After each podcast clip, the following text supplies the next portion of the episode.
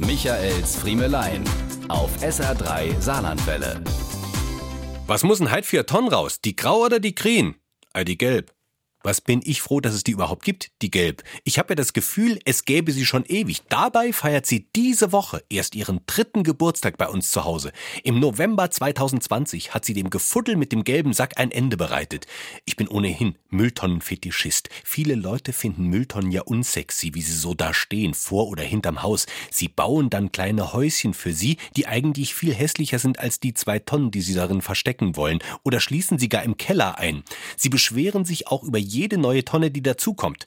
Bei der Einführung der blauen wollten viele ja lieber weiterhin regelmäßig mit dem Auto zum Papiercontainer am matschigen Straßenrand fahren, als sich noch diese Tonne hinters Haus zu stellen.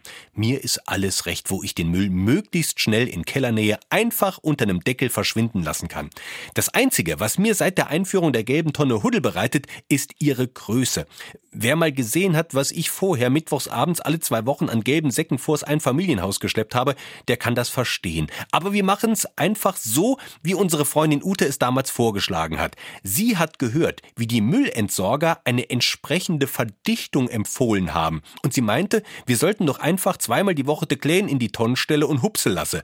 Bisher hat das geklappt, aber so langsam wächst auch der Richtung Führerschein und mir packen denn nicht mehr so gut drin. Diese und mehr von Michaels Friemelein gibt's auch als SR3 Podcast.